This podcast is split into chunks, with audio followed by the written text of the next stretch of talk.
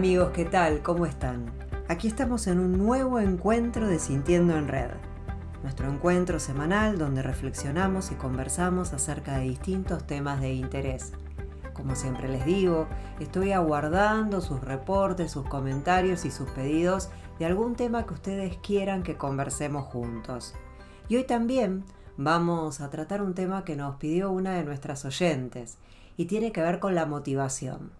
Recuerden que pueden encontrarme en Instagram, Facebook, en las redes de WhatsApp y en Spotify. Y para hablar de este tema, como siempre hacemos, primero vamos a comenzar con un cuento. Había unas ranas que cayeron todas en una gran olla de leche. Y todas ellas trataban de salvarse porque era una olla muy profunda y realmente la leche estaba un poco más que tibia y las ranas saltaban, saltaban, tratando de salir y no ahogarse, mientras todas las otras ranas estaban observándolas y les hacían señales que ya no lo intentaran más, que no hicieran más esfuerzo, que no sufrieran más, que se dejaran llevar y morir en esa leche caliente. Sin embargo, las ranas seguían saltando, pero muchas de ellas se dejaban morir, se dejaban a la deriva, mientras algunas seguían intentándolo. Algunas, pocas. Quedaron tan solo dos ranas. Ellas saltaban mientras las otras desde el borde gesticulaban, diciéndoles que paraban, que ya no lo intentaran más. Bueno, una de esas dos ranas, pese a que estaba saltando cada vez más alto, dejó de intentarlo, haciéndole caso a sus compañeras.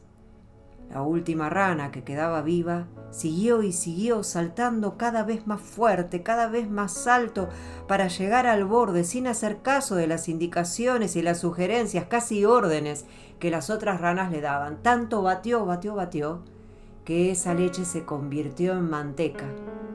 Se hizo una superficie sólida y la rana pudo salir viva y a salvo.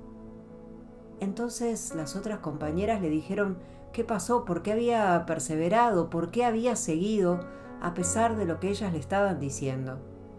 La rana le dijo que ella era sorda, que en ningún momento las había escuchado, y que cuando las veía gesticular, lo que creía en realidad es que ellas la estaban alentando, y que por eso lo había logrado.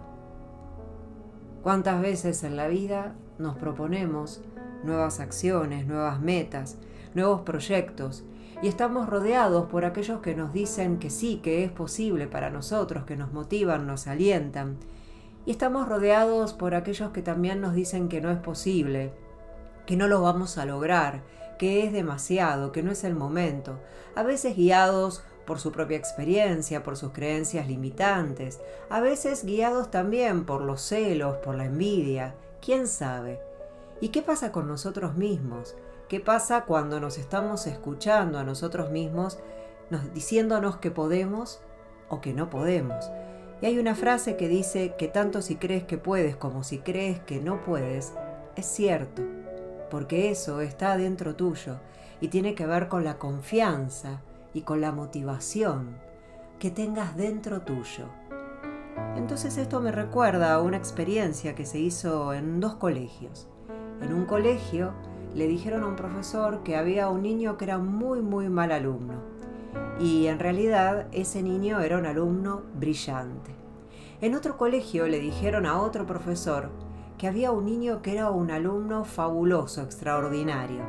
Y en realidad ese niño era un alumno con bastantes dificultades. Con el tiempo, luego de hacer un seguimiento, porque esto fue un trabajo de investigación, se vio que el niño, que era en realidad brillante, pero que fue presentado al profesor como un niño con dificultades, cada vez bajaba más su rendimiento. Mientras que el niño que había sido presentado al profesor como un excelente alumno, pero que en realidad sí tenía dificultades, cada vez se destacaba más en su rendimiento. ¿Cómo entonces influye muchas veces lo que los demás crean de nosotros para que nosotros podamos progresar y cómo esas creencias se instalan en nosotros mismos.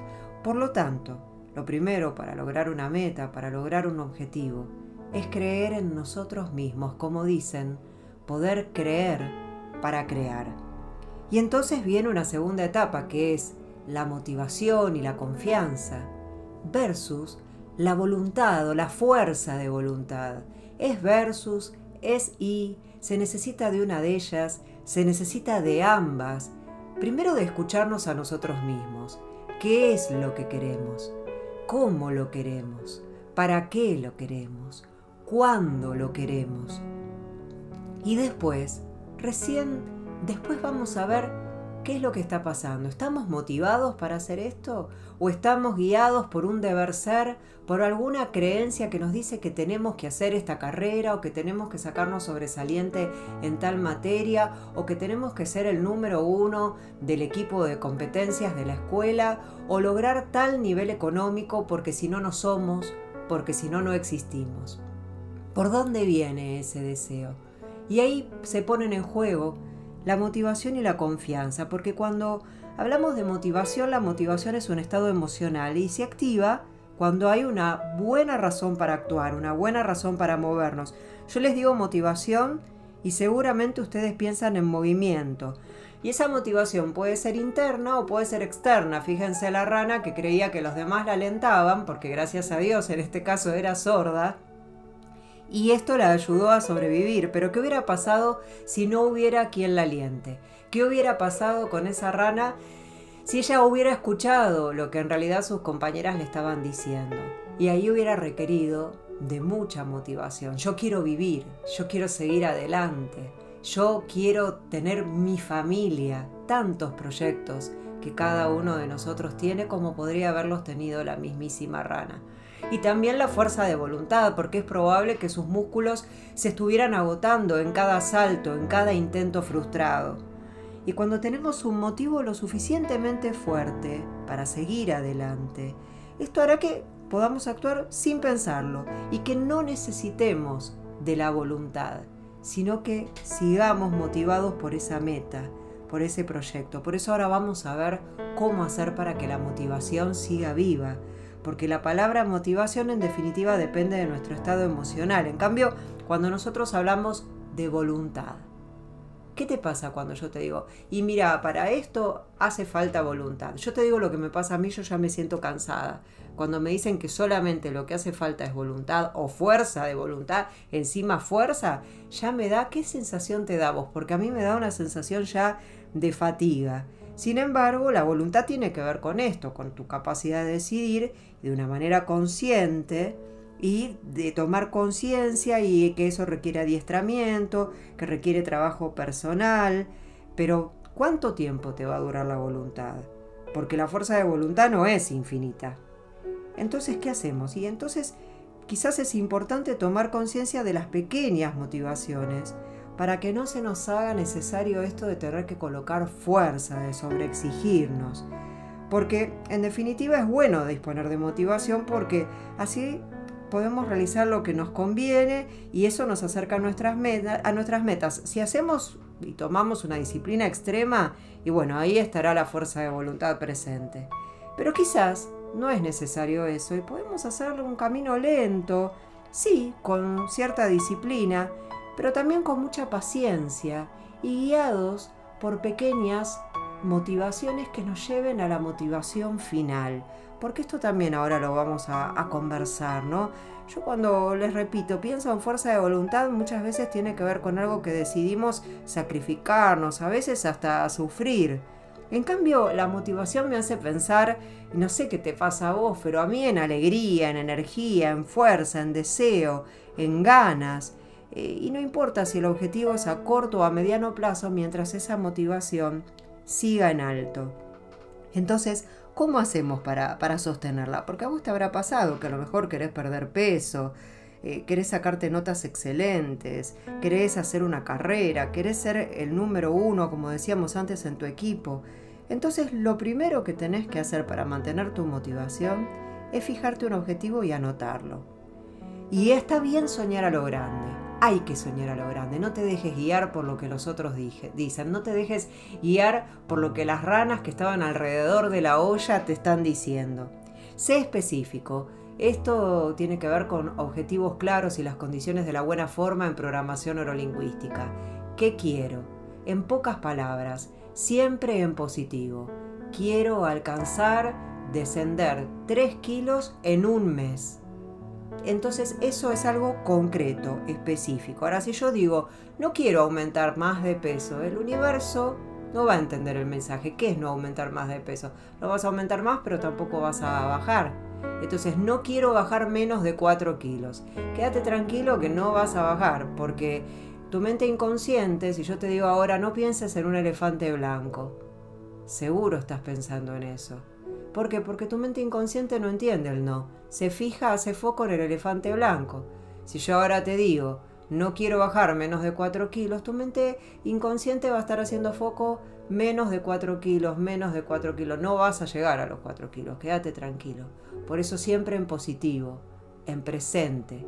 Que aquello que te plantees el objetivo depende y dependa solo de vos, no de las ranas que te rodean, volviendo al cuento. Y en esto de ser específico es importante escribir el objetivo para cada día, porque a veces cuando soñamos a lo grande, quizás lo vemos un poco lejano, ese objetivo, lo sentimos un poco lejano. Entonces es, podés ir fragmentándolo en pequeños objetivos, en pequeñas etapas, de manera específica, anotando bien los pasos a seguir ¿Por qué es importante anotarlo? Porque si flaqueas en algún momento, si querés tirar la toalla, si te cansás, vas al punto donde te cansaste, vas al punto donde flaqueaste y revisás qué está pasando en esa etapa, qué está pasándote a vos o qué está pasando con el planteo del proyecto, porque quizás hay que hacer pequeños arreglos, quizás hay que hacer pequeños afinamientos. Una vez fragmentado, esto te permite ser mucho más autodisciplinada, mucho más autodisciplinado y puedes ir comprobando tus progresos en el día a día. Ahora, no solo es comprobarlos, es registrarlos. Bien, logré bajar medio kilo, bien, logré bajar 300 gramos en 15 días. ¿Es mucho, es poco? Lo importante es que lo logré. Empecemos por ahí y no antepongamos las creencias limitantes a nuestros deseos de logro, a nuestra meta. Y celebra, celebra tus objetivos, inclusive puedes armarte un rincón de logros, un espacio donde de alguna manera a través de objetos, a través de alguna cartita, alguna frase, algún dibujo, alguna foto, que registre lo que vos estás logrando, lo que lograste hasta ahora, porque eso te va a alentar, esa va a ser tu palanca para seguir adelante y evitar frases como nunca lo consigo, porque ahí apareció otra vez la creencia limitante, el quedarte en la zona de confort, el lenguaje negativo que lo único que te hace generar es más adrenalina, más cortisol y menos pensamiento claro. No podés visualizar, no podés escucharte proyectando tu futuro, tu presente ni tu futuro, porque estás abstraído en esa energía negativa, en esa emoción negativa. A ver, lo que podés decir es, no estoy logrando mi objetivo porque no he seguido mi programa. ¿Y por qué? Entonces te puedes preguntar, ¿y por qué no he seguido mi programa? Y quizás no lo seguí porque no era ecológico, porque no era bueno para mí, porque no lo podía cumplir, porque era demasiado exigente, requería de excesiva fuerza de voluntad, requería de excesivo sacrificio. Y quizás te tenés que tomar más tiempo y proyectar y fragmentar en más tiempo y no ser tan, tan autoexigente que te auto boicotees porque no das más.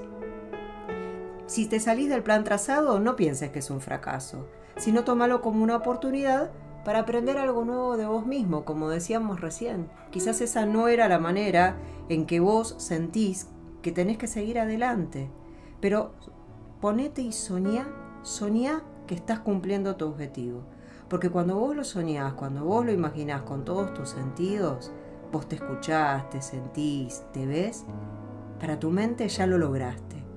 Entonces andar el camino te va a ser mucho más familiar, te va a ser mucho más fácil y va a ser como si ya lo hubieras logrado. Cuando llegues a la meta, va a ser algo absolutamente conocido para vos y que lo vas a poder disfrutar y festejar plenamente porque los cambios, los cambios son emocionantes. Entonces, motivación o voluntad. Ambas van juntas. Una vez escuché que son como dos caballos que tiran de un carro. Si vos alimentás mucho a uno y uno tiene mucha fuerza y al otro, al otro caballo no lo estimulás, no le das de comer y tiran a destiempo, nunca van a poder salir adelante. Pero en cambio, si trabajan juntas, en equipo, sin intentar superarse la una a la otra, manteniendo un equilibrio, lo podés lograr. Entonces pregúntate, ¿qué es lo que me motiva? ¿Cuál es mi propósito? ¿Cuál es el propósito de mi acción? ¿Hacia dónde voy? ¿Sigue teniendo sentido esto que hago? ¿Hay algo que tengo que modificar que sea más coherente para que sea más coherente para mí este deseo? Bueno, te dejo por hoy y te dejo pensando. Soñá, soñá a lo grande y sentite, sentite poderoso, sentite poderosa, dueño de vos mismo, de vos misma y que vos podés. Vos sabés cómo hacerlo y vos te lo mereces, porque es posible para vos. Te mando un abrazo. Hasta la próxima semana en que nos estamos encontrando en Sintiendo en Red.